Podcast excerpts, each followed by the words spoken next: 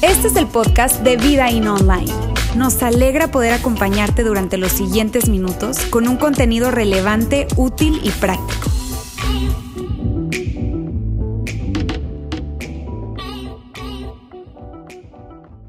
Hola, saludos a todos los que se encuentran acá en nuestro campus en Monterrey, en el auditorio. Gracias por estar por acá. También saludo a nuestros campus allá en Saltillo y en Ciudad de México y a todas las personas que nos ven a través de nuestra transmisión online, en Facebook, en YouTube o en nuestra página web. Gracias por seguir esta transmisión. Mira, quiero pedirte algo, quiero pedirte que tú puedas comentar desde dónde nos estás viendo y quiero pedirte que tú puedas compartir esta transmisión para que muchas más personas puedan ser alcanzadas y que muchas más personas puedan escuchar este mensaje. Y también quiero saludarte a ti particularmente que nos estás escuchando a través de nuestro canal de podcast. Probablemente estás en el carro o estás en el gimnasio o no sé dónde estés escuchando este mensaje, pero gracias a todos, a los que están acá, a los que están en nuestra transmisión online, a nuestros diferentes campus, gracias a todos por estar el día de hoy con nosotros. Mira, hoy estamos en la tercera parte de nuestra serie La Biblia para adultos.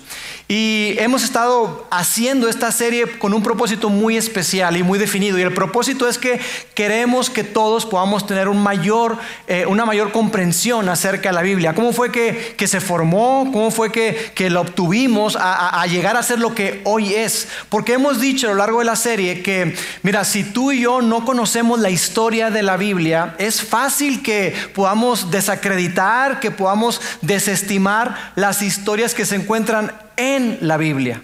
Eso es lo que hemos venido viendo en las últimas dos semanas. Y mira, si tú no tuviste oportunidad de ver los mensajes, de escuchar los mensajes, yo quiero pedirte que lo puedas hacer ahí en nuestro canal de YouTube o en nuestro canal de podcast o también en nuestra página web. Tú puedes seguir todos los mensajes y, te lo recomiendo porque es muy importante porque venimos construyendo esta serie a lo largo de las siguientes semanas. La siguiente semana vamos a, vamos a cerrar, va a ser el cierre de la serie y va a estar muy, pero muy interesante. Pero mira, yo hoy quiero eh, comenzar, quiero retomar lo que decía la semana pasada Alejandro con respecto a, esto de, la Biblia. Alejandro nos decía que la Biblia no comenzó eh, con el Génesis sino que la Biblia comenzó con un evento que marcó la historia y es la resurrección de Jesús.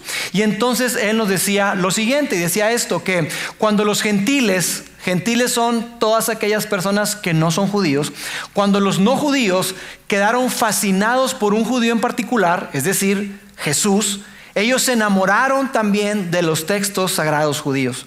Se enamoraron de la persona de Jesús, pero también se enamoraron de los textos judíos, de la escritura judía, lo que conocemos o lo que en ese momento, eh, en el tiempo de Jesús, le llamaban la ley y los profetas. Entonces ellos abrazan esta escritura judía y la toman como suya, pero aquí es donde la cosa se pone interesante y se pone a la vez complicada. ¿Por qué? Porque ellos, estos primeros seguidores de Jesús en el primer siglo y inicios del segundo siglo, no solamente vieron el texto hebreo como una escritura judía, más bien ellos abrazaron este texto como escritura cristiana.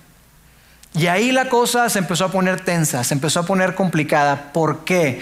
Porque estaban sucediendo varias cosas durante ese tiempo, varias cosas que, que estaban marcando la vida de esas personas. Y ellos estaban interesados en el texto judío, pero no estaban interesados para nada en la religión judía. Ellos querían el texto, pero no querían la religión. Entonces, todo esto empezó a causar algunas tensiones y conflicto entre los seguidores de Jesús del primer siglo, los no judíos, y los judíos que estaban ahí. Y estaban sucediendo, te decía, varias cosas. Lo primero que estaba ocurriendo es que el templo había sido destruido. Ese templo majestuoso que construyó Salomón y donde era el centro de adoración para los judíos, ese templo había sido destruido. Ya por el año 70 después de Cristo, ese templo fue arrasado por completo. Entonces, los judíos y, y toda esta gente, los sacerdotes, los rabinos, los eruditos, estaban tratando de descifrar, ahora cómo le vamos a hacer. Se nos destruyó, destruyeron nuestro centro de adoración. Ahora, ¿cómo vamos a practicar nuestra religión? Eso estaba ocurriendo. Otra cosa que estaba ocurriendo que ponía las cosas más tensas es que durante finales del, primer siglo, incluso hasta el, hasta el, tercer siglo, fue que los judíos se aliaron o se pusieron del lado de Roma en contra de los cristianos. Entonces eso era, era, algo muy difícil y muy tenso, imagínate.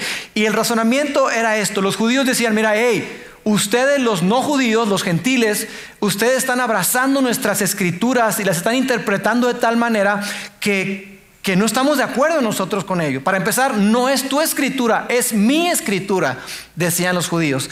Y, lo que está ocurriendo es que a ti, no judío, te están identificando con nosotros como una secta o yo no sé cómo llamarlo, pero nos está poniendo en mala reputación y nos está poniendo en mal con Roma. Yo no quiero tener nada que ver contigo. Entonces empezaron a marcar una línea muy, pero muy marcada, muy fuerte. Y entonces se pusieron del lado de los romanos y empezaron a haber muchos problemas entre ellos. Y la tercera causa, la tercera razón por la que había tensión entre ellos es, como te decía eh, anteriormente, es que ellos no querían convertirse a la religión judía. Ellos no querían convertirse al judaísmo, estaban interesados en el texto, pero no en la religión. Su interés no era cultural, su interés no era histórico, su interés era de otra índole. El interés que ellos tenían es que ellos querían ver algo que le llamamos como cristología. Quizá para algunos de ustedes esta es una palabra nueva, pero cristología no es otra cosa más que el estudio de la persona de Cristo el Mesías. Es el estudio de la persona de Jesús. Y lo que ocurrió fue que estos primeros seguidores de Jesús empezaron a buscar a Jesús en estos textos sagrados judíos y empezaron a encontrar a Jesús en todas partes. En todas partes encontraron a Jesús. Veían el texto y decían, ah, mira, aquí está hablando de Jesús. Es más, me atrevería a decir incluso que ellos encontraron a Jesús incluso donde no estaba. Así, ellos estaban viendo en todas partes, veían qué estaba ocurriendo y veían, aquí yo veo o aquí yo interpreto que está hablando acerca de Jesús. Entonces eso los metió en una gran tensión con los judíos. Y ellos, por, su parte, los, seguidores de Jesús, esos seguidores del primer siglo, segundo siglo, que no eran eh, judíos, empezaron a rechazar la interpretación que los mismos judíos tenían de sus textos sagrados. Y el razonamiento era este, amigos judíos, ustedes no vamos a abrazar lo que ustedes han interpretado de estos textos sagrados. ¿Por qué? Porque ustedes se perdieron su propio Mesías. Ustedes no pudieron interpretar correctamente todas las profecías que estaban contenidas en el libro, no pudieron interpretarlas correctamente, se perdieron a su Mesías de tal manera que entonces nosotros no queremos tener nada que ver con su interpretación de las escrituras. Fue tanta la tensión que había entre que esto de que el templo estaba destruido, en que estaban apoyando a Roma, entre que no querían convertirse al judaísmo, todos estos primeros seguidores de Jesús, porque los judíos eran raros, los veían como raros porque no comían ciertos alimentos, descansaban eh, un día a la semana, no se mezclaban entre ellos, pero fue tanta la tensión que fue escalando, escalando, escalando, que incluso Pablo, el apóstol Pablo, fue o vio necesario abordar esta gran tensión. Tiene una carta que él escribió a la iglesia o los grupos de seguidores de Jesús que estaban en Roma, él escribió lo siguiente, mira lo que dice. Este es Pablo hablándole a los no judíos que están en Roma. Dice, así que no se jacten de haber sido injertados para reemplazar las ramas que fueron arrancadas. Ustedes son solo una rama.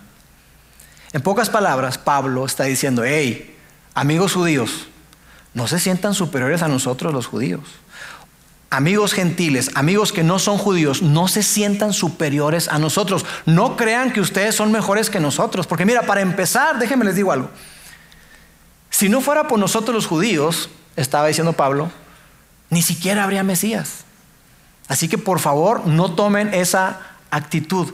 No, tomen una actitud de superioridad, no, tomen una actitud en donde ustedes eh, eh, tienen otro plan. No, no, no, no, no. Hey, ubíquense les decía Pablo.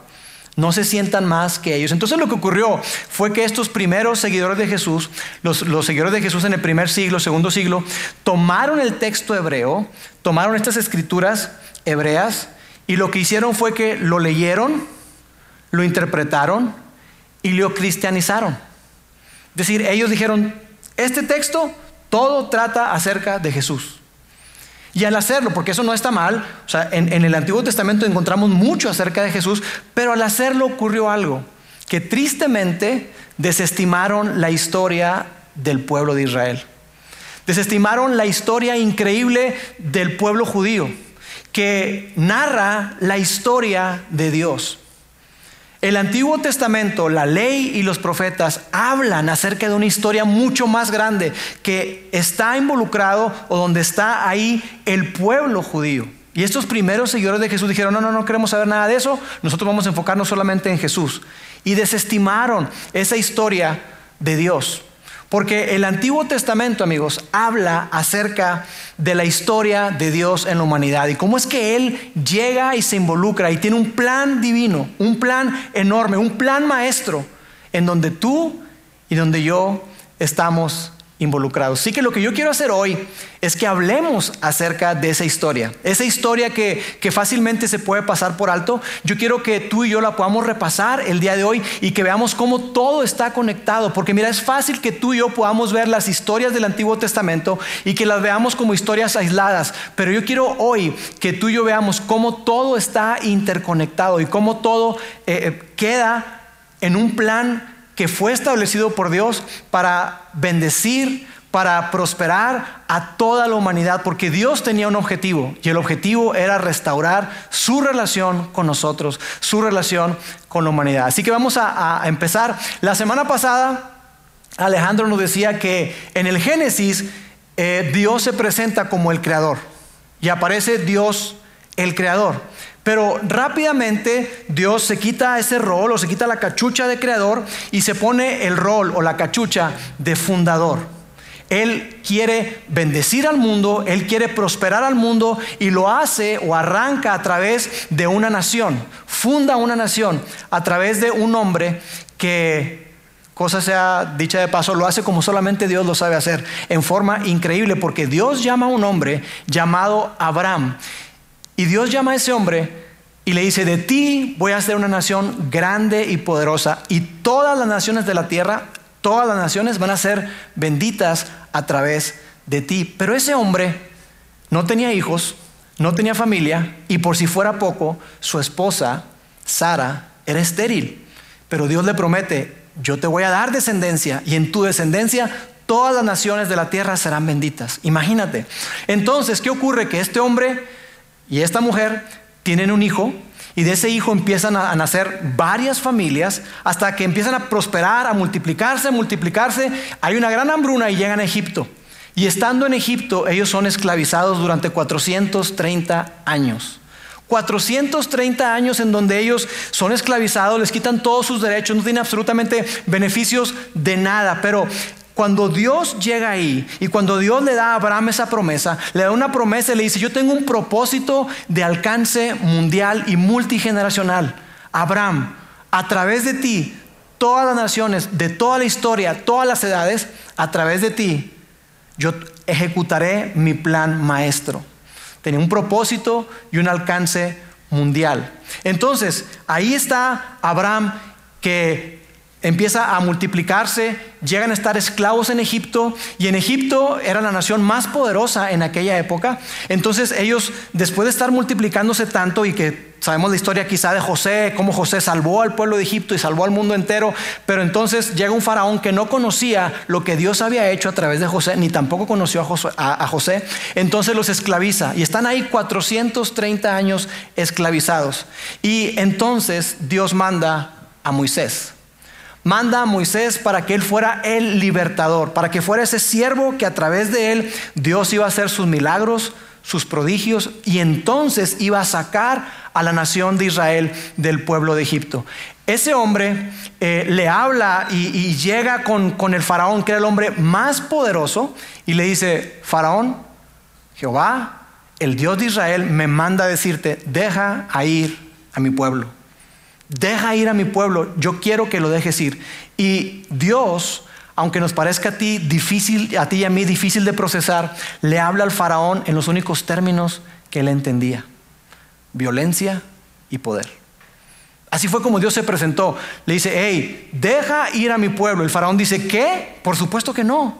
Entonces Dios empieza a presentarse con todo el poder y de forma violenta incluso. Tan es así que después el pueblo de Israel sale de Egipto Y, dice el texto que, saquearon la nación, salieron ricos, salieron siendo ricos.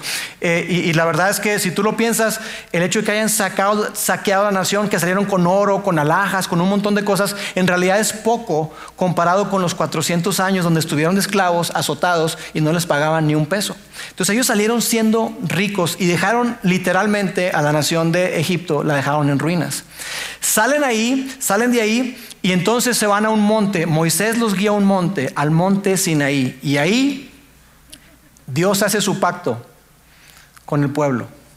Dios hace un pacto con el pueblo eh, que, se conoce como el pacto del Sinaí. Y ahí es donde Dios eh, habla con ellos y les dice, miren, yo tengo un plan con ustedes.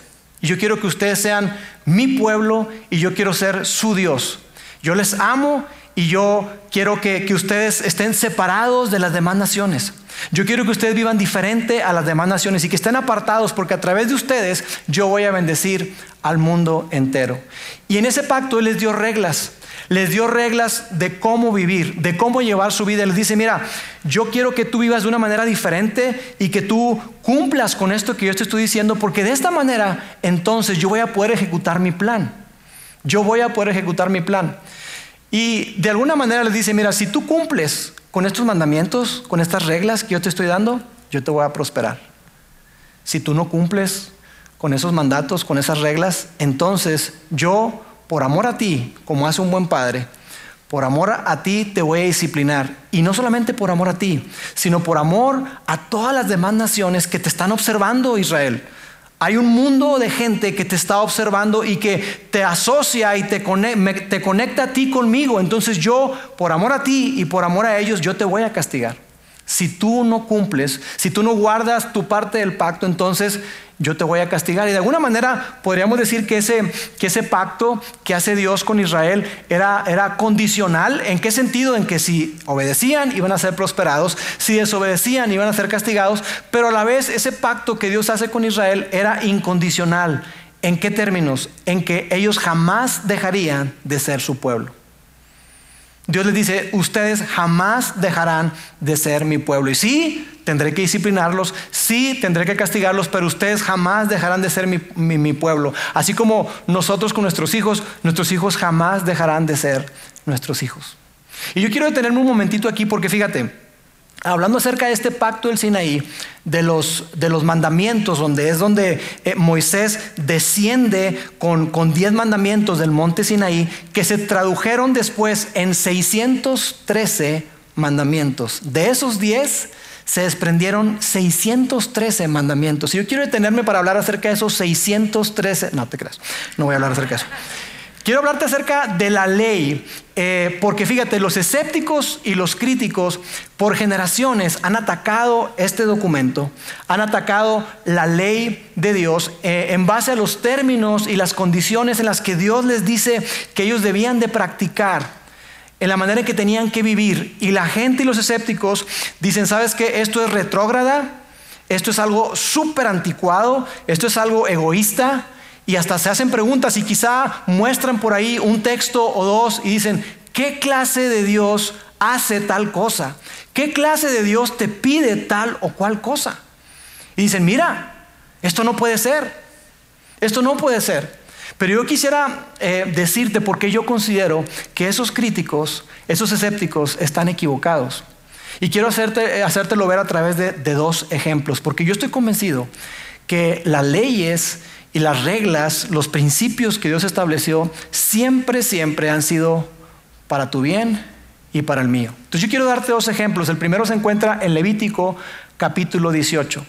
Si tú abres tu Biblia hoy, te vas a encontrar con Génesis, que es eh, la creación y la historia de Abraham y José y todo, y luego Éxodo, que es cuando salen de Egipto y ahí están las leyes y todo, y luego llegas a Levítico, y cuando tú lees Levítico dices tú, eh, Sangre, sacrificios, reglas, reglas, más reglas. ¿Qué onda con esto? Porque en Levítico es donde más está detallado las leyes de Dios, digamos que están como desglosadas, y Dios está diciendo cómo, cómo es que, que quería que se condujeran entre uno y otro y cómo podían relacionarse con Él. Y en Levítico capítulo 18, ahí Dios habla de 19 prohibiciones, depende cómo las cuentes, alrededor de 19 prohibiciones sexuales. Y probablemente alguien diga, ¿ves? Por eso yo no soy un cristiano. Por eso yo no soy religioso. Por eso no me gusta la iglesia, porque ahí está. ¿Qué tiene Dios que meterse con mi vida privada? ¿Qué tiene Dios que meterse con mi sexualidad? No, no, no, no, no. ¿Ves? Por eso. Pero yo justamente por eso quisiera hablarte. Quisiera decirte para que veas el contexto y para que podamos entender lo buen intencionado que es Dios. Además, quiero hablar acerca de las provisiones sexuales porque siempre que se habla de sexo en la iglesia es chido. La gente dice, ah, ¿van a hablar de sexo en la iglesia? Entonces quiero hablar acerca de eso. Mira, las prohibiciones sexuales que están contenidas en Levítico capítulo 18 eran cosas que se practicaban en Egipto y eran cosas que se practicaban en las naciones vecinas, en Canaán y todas las naciones vecinas. Ahora, lo que es fascinante de esto que te voy a compartir en un momento más es que en todas, y enfatizo, en todas las naciones desarrolladas de la actualidad, o en las naciones que están en vías de desarrollo, 17 de los 19 comportamientos prohibidos en Levítico son ilegales o mal vistos. 17 de los 19 comportamientos prohibidos en este capítulo son o ilegales o muy mal vistos. Por eso yo considero que, que la ley, que lo que Dios manifiesta en los mandamientos, amigos, estaba muy, muy, muy, muy, muy, pero muy adelantada a su tiempo. Pasarían siglos y siglos para que otros pueblos, otras naciones se dieran cuenta de lo bueno que era eso. De que el camino, lo que, lo que Dios les había entregado al pueblo de Israel y les había dicho, hey, no hagas esto. Hey, cuidado, si practicas esto te va a ir mal, no hagas esto. Pasarían mucho tiempo para que otros pueblos se dieran cuenta de que ese era el camino a seguir. Y probablemente tú me dices, bueno, ¿y, ¿pero qué es lo que dice Lauro? ¿De qué habla ese Levítico capítulo 18? Bueno, como sé que estás con la curiosidad, vamos a verlo. Y dice así, nadie se acercará a ningún pariente cercano para tener relaciones sexuales con él o con ella. A lo cual yo digo, amén. Nadie se acercará a ningún pariente cercano para tener relaciones sexuales con él o con ella. Esto para ti y para mí es obvio. Es obvio, dices tú, claro que el incesto, ¿qué onda? Es obvio, es razonable y es sabio. Pero ¿sabes qué? Que para las naciones vecinas de Israel en ese tiempo, no era ni obvio, ni sabio, ni razonable. Egipto practicaba eso y pasarían 1500 años después de que Dios les da este mandamiento y le dicen, hey, no se mezclen entre hermanos, no tengan relaciones sexuales entre hermanos, papá, hijo, no tengan relaciones con parientes cercanos, no hagan eso. Pasarían 1500 años para que Egipto e incluso el imperio romano empezara a abrazar esta ética moral, esta ética de sexualidad, donde dijeron, oye, ¿sabes qué? Esto del incesto no es nada buena idea, para nada. Entonces no era razonable, pero mira, el, el pacto del Sinaí, este código, ¿por qué es eso? Es un código moral y civil, que cuando tú lo entiendes en su contexto antiguo, amigos, es brillante. Por eso yo creo que, estos eh, eh, críticos y escépticos están equivocados, porque cuando tú lo ves en su contexto, es brillante. Lo que Dios les da a su pueblo es algo increíble. Y enmarco la palabra contexto porque tú sabes y los historiadores saben que tú no agarras una historia antigua y la sacas de su contexto para ponerla en la actualidad y dices, tú ves, mira, nada que ver. Pues claro, nada que ver ahorita, pero todo que ver en aquel momento. El contexto es muy, pero muy importante. Y lo que Dios hace, porque Él es un buen padre, es que Él se acomoda a nuestra capacidad. Eso es lo que Él hace, lo que Él hace y Él ha hecho todo el tiempo. Porque es como, por ejemplo, si alguien de ustedes es papá acá, o incluso cuando tú fuiste o tenías a tus papás o tienes a tus papás cuando eras niño, pues tú sabes que la respuesta que le das a la pregunta, papá, ¿de dónde vienen los bebés? Es muy diferente si me la preguntaba mi hijo a los 4 o 5 años, ahorita que tiene 13 años, la respuesta que yo le doy es muy diferente. En aquel entonces le dije, mira, mijito, pues que una semillita así, ¿verdad? Pero ahorita que tiene 13 años, yo le digo, mira, mijito, papá, papá, papá, pasa esto. Yo doy mucho más detalles porque entonces yo me acoplo a su capacidad y eso mismo hace Dios. Dios se acopló. Dios se acopló a la capacidad que tenía el pueblo de Israel para, para entender a, a, lo que sabían en ese momento, al contexto histórico, a lo que estaban viviendo, a lo que sabían y a lo que no sabían. Dios se adecuó a la capacidad para que ese pueblo, el pueblo de Israel, pudiera ser ese estandarte que Dios quería que fueran, esa luz, ese faro para que toda la gente viera que se puede vivir de manera diferente. Entonces, amigos, el pacto del Sinaí para su tiempo era muy superior a todo lo que existía. Era muy superior a todo lo que había en las demás, en las demás naciones. Incluso otra cosa que quiero que veamos es que el pacto del monte Sinaí, lo que existía de protección, la protección que otorgaba ese pacto a los más vulnerables era algo revolucionario. Mujeres, niños, esclavos, extranjeros, todos ellos estaban mucho mejor protegidos y tenían más derechos bajo la ley judía que bajo cualquier otro tipo de ley que existía. ¿Por qué? Por lo que decíamos la semana pasada, porque los judíos creían que Dios creó al hombre y a la mujer a su imagen. Y por lo tanto el hombre y la mujer tienen dignidad, un niño tiene dignidad, un extranjero tiene dignidad, un esclavo tiene dignidad. Entonces, con eso en mente, ellos dicen, hey, hay que tratar a la gente de forma diferente. Y Dios les dice, ¿sabes qué? Tú tienes que tratar a la gente en forma diferente. Ellos no adoraban a la creación, sino más bien ellos se veían como la corona de la creación. Por eso te digo que cuando los escépticos y los críticos leen el Antiguo Testamento, leen la ley y lo desacreditan y dicen, no, sí, para nada, esto es retrógrado, esto es bárbaro, esto es nada que ver, yo quiero que tú y yo estemos conscientes de que todo en su contexto tenía toda la justificación y que no hay nada y no existía nada mejor en ese tiempo. Pero volvamos a la historia porque ya ampliamos bastante. Entonces decíamos que está Dios el fundador, que hace una nación a través de Abraham, quedan esclavos, pero a través de Moisés hay un libertador, pone el pacto con ellos y después el pueblo de Israel quiere hacer algo o quiere tener algo que todos los demás pueblos tenían y ellos querían tener un rey. Dios no quería que ellos tuvieran un rey, porque Dios quería ser su rey. Dios quería que ellos experimentaran a, Él como su rey y gobernarlos a través de jueces y a través de profetas. Pero ellos dijeron, no, no, no, no, nosotros queremos ser como la nación que está allá, como la nación que está allá, nosotros queremos ser como las demás naciones. Entonces colocaron a un rey. Y déjame decirte que en su mayoría los reyes fueron un desastre. ¿Por qué? Porque eso pasa cuando una sola persona tiene todo el poder, tiene todos los recursos, tiene toda la influencia. ¿Y qué hicieron los reyes? Los reyes colocaron impuestos. Que levante la mano el que le gusten los impuestos.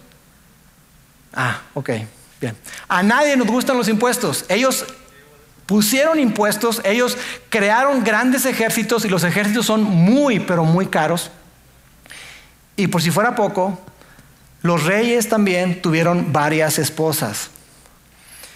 Cuando un hombre tiene más de una esposa, tiene más de una mujer, la cosa se complica. Poquito. Bastante, ¿verdad? La cosa se complica. Entonces ellos experimentaron todo eso. Y después de los reyes, el tercer rey, ellos dijeron, ¿sabes qué? Nosotros queremos seguir siendo como las demás, las demás personas.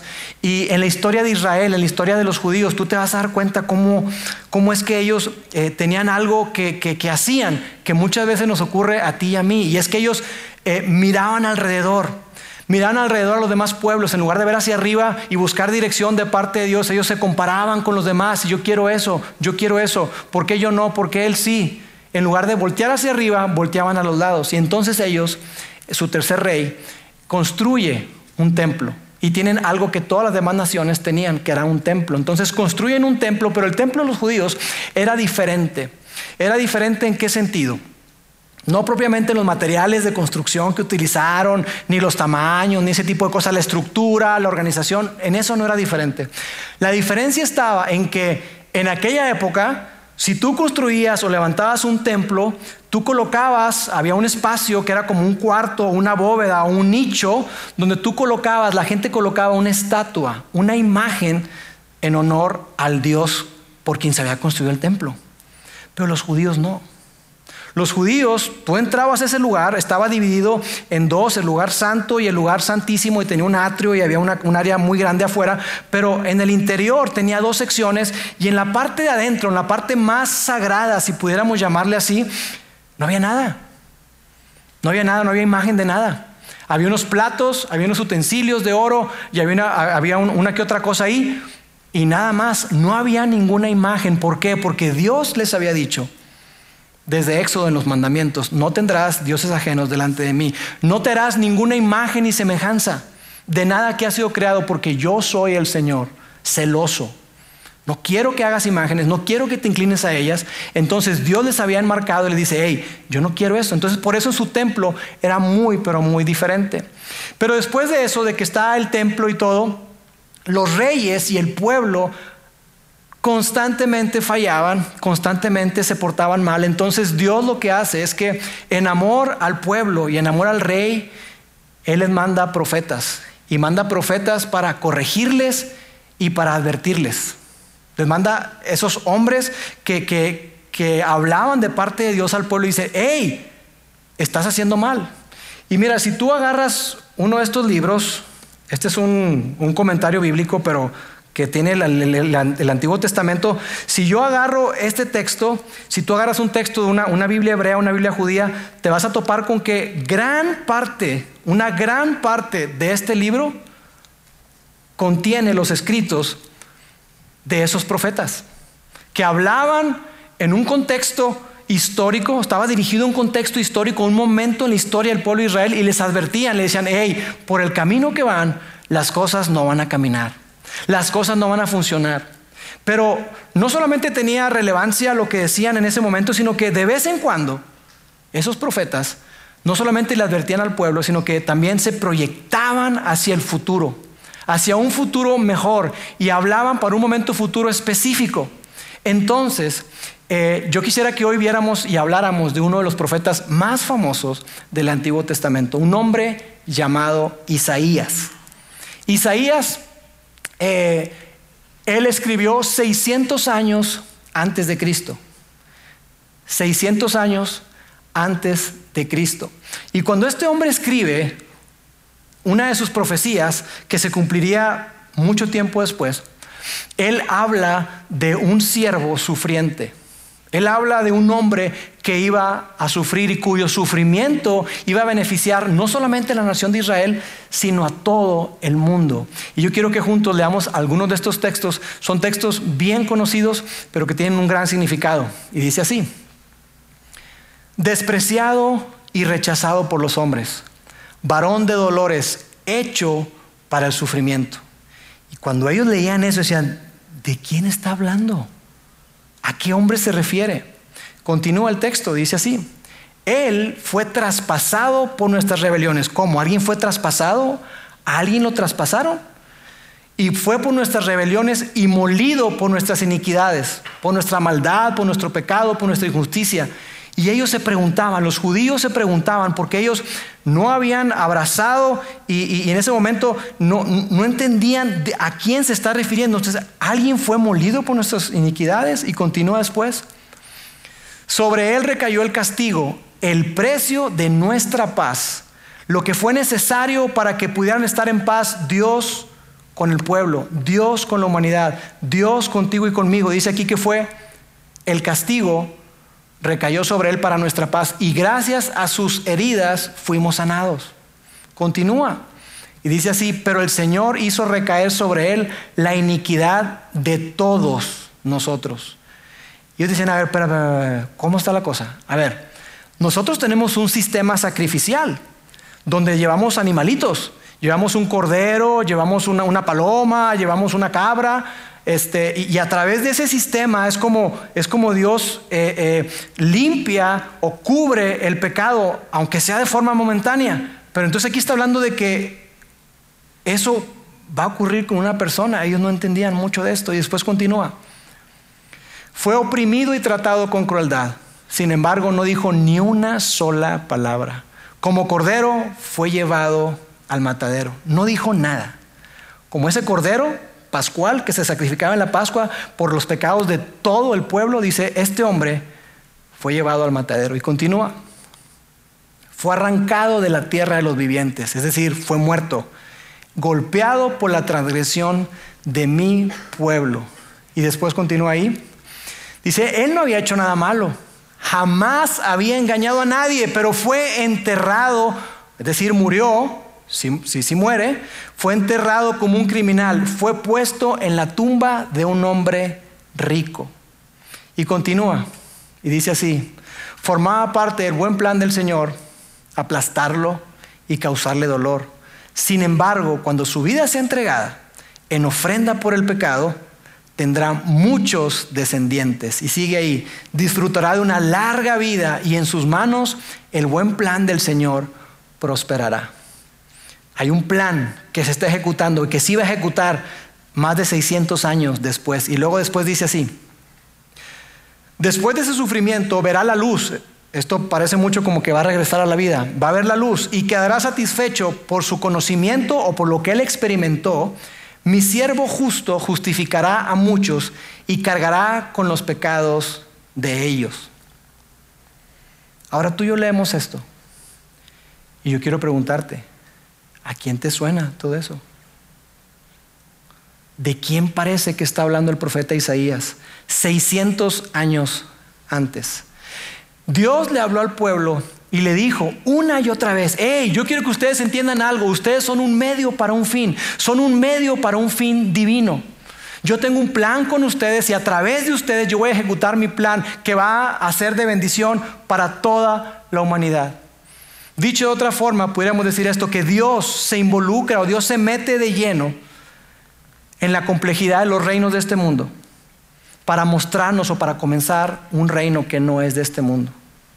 Dios se involucra, se adapta a, nuestra capacidad, pero Dios se mete en la historia de la humanidad para mostrar el inicio de algo que es mucho más grande. Entonces, amigos, querer pretender lijar o suavizar esos aspectos ásperos, rasposos, difíciles del comportamiento de Dios en el Antiguo Testamento es minimizar el lío el problema y el alcance que Dios hizo para hacer posible que tú y yo pudiéramos tener redención.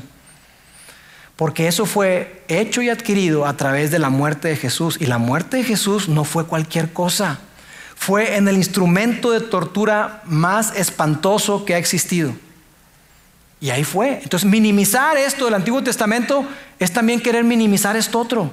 Esto fue difícil, hubo violencia, sí, y acá también. Entonces, todo está conectado.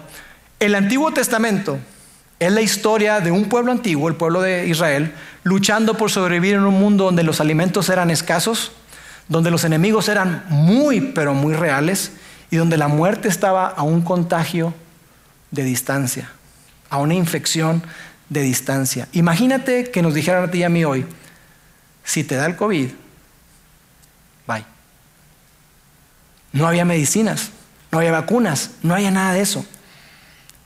Esta era la realidad del pueblo de Israel.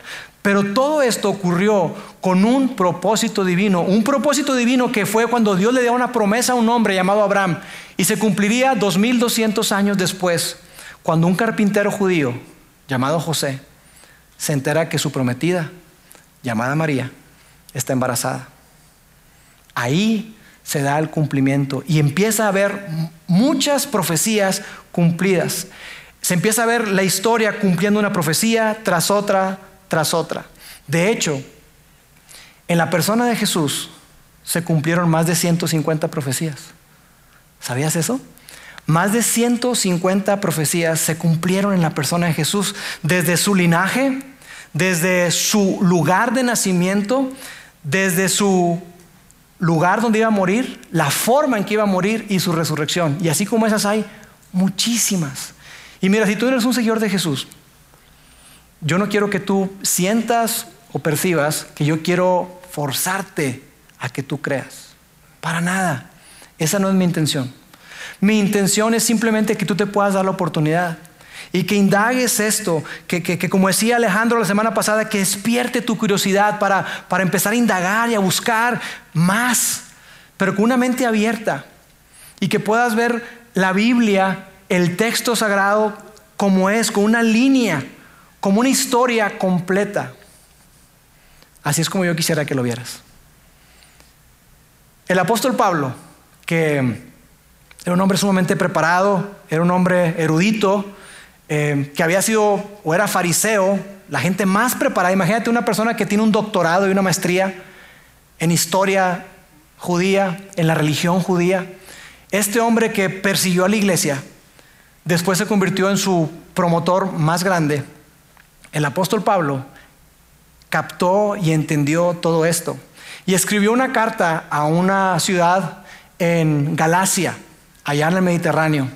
Y él escribe esto y dice así, pero cuando se cumplió el plazo, es decir, cuando Dios fue preparando todo, cuando todo estuvo listo, cuando llegó a su madurez, cuando este, este hombre Abraham se convirtió en una familia, esta familia en una nación, la nación se convierte en un reino, ese reino tiene un templo y, y todo eso, cuando fue secuencialmente cumpliéndose todo, entonces dice así, cuando se cumplió el plazo, Dios envió a su propio hijo, nacido de una mujer, nacido bajo la ley.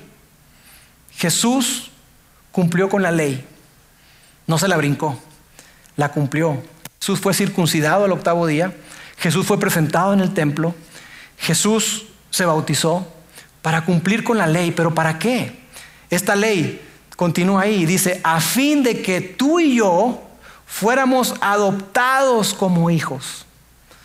Todo el propósito de Dios se fue formando año tras año, generación tras generación, para que cuando llegó el tiempo adecuado, viniera Jesús, diera su vida por nosotros, para que tú y yo estuviéramos en buena relación con Él.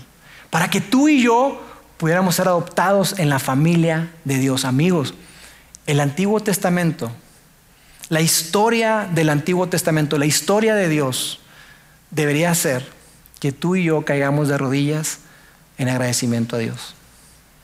Que digamos, wow, qué increíble que todo esto sucedió porque Dios, tú estabas pensando en mí, estabas pensando en mí. Dios, tú estabas pensando en mí. Yo quiero que tú te lleves eso.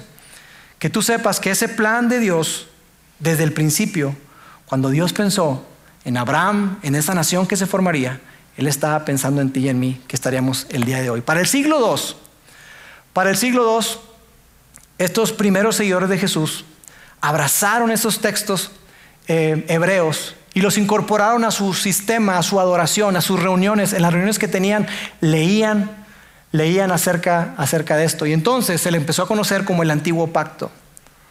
El antiguo pacto. Años después, hoy le conocemos como el Antiguo Testamento por su eh, origen latín. Ahora, ¿y por qué antiguo? ¿Por qué se le conoce como antiguo? Porque es muy viejo.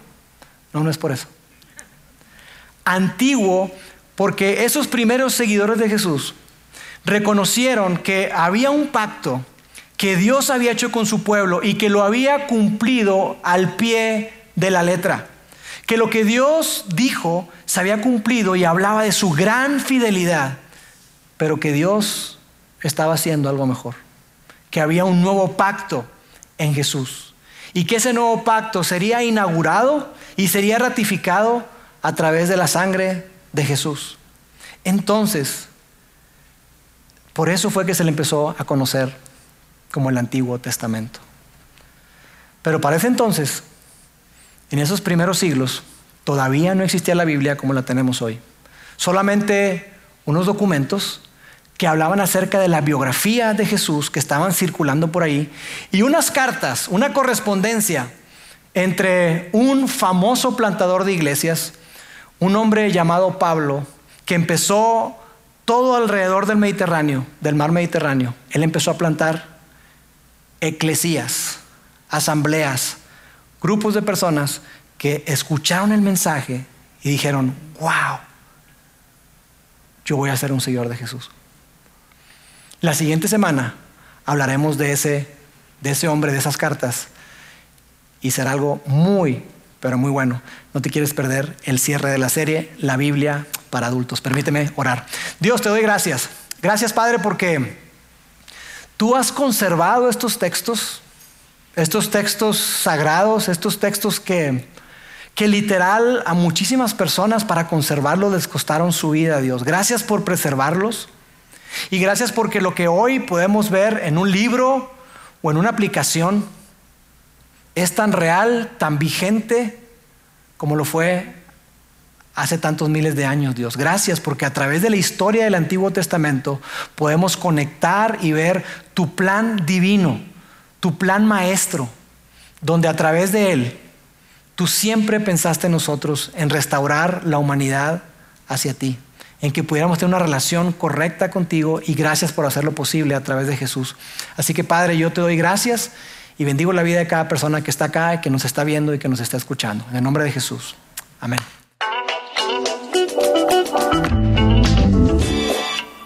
Sigue conectado a los contenidos de Vida In Online a través de nuestro sitio web y de las redes sociales. Muy pronto estaremos de vuelta con un nuevo episodio.